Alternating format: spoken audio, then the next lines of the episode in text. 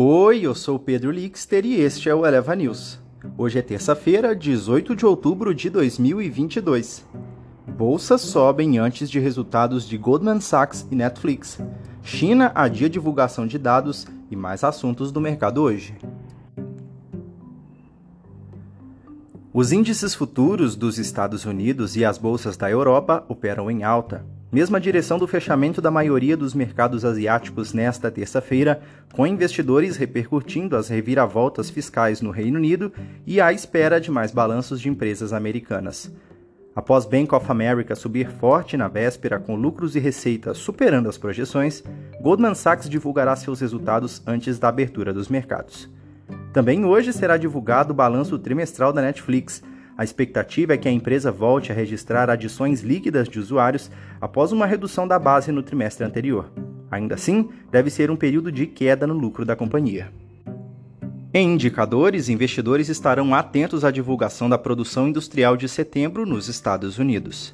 A medida das projeções do consenso Refinitiv apontam para leve alta de 0,1% ante agosto, a libra esterlina subiu e os rendimentos dos títulos recuaram, depois que o novo ministro das Finanças, Jeremy Hunt, descartou a maioria das políticas fiscais da primeira-ministra Liz Truss em um anúncio na segunda-feira.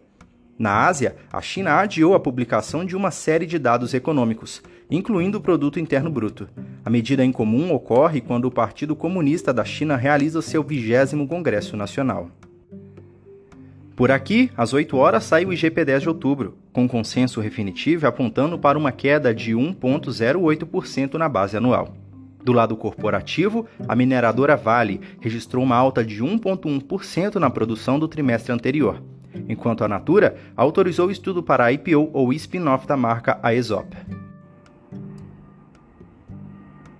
Nas bolsas mundiais, os índices futuros dos Estados Unidos operam em alta na manhã desta terça-feira, ampliando os ganhos registrados no mercado à vista na véspera, com um otimismo renovado com os resultados corporativos acima do esperado e à espera de balanços importantes. Na Ásia, os mercados fecharam em alta na sua maioria, com exceção de Xangai, acompanhando o desempenho positivo registrado no mercado americano na véspera. Na Europa, os mercados sobem ainda na repercutindo os impactos das mudanças fiscais no Reino Unido, promovidas na segunda-feira. Em commodities, as cotações do petróleo têm uma leve baixa após abrirem em alta na terça-feira, repercutindo o enfraquecimento do dólar, embora o aumento da produção do xisto e de temores de que a inflação crescente possa levar a economia mundial a uma recessão limitada de ganhos. E olha só, preço da gasolina nos postos volta a subir após 15 semanas.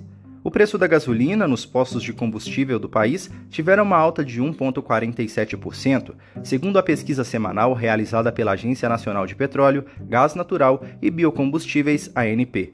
A última edição do levantamento, divulgada na segunda-feira, indicou que o consumidor brasileiro pagou em média R$ 4,86 por litro na semana de 9 a 15 de outubro.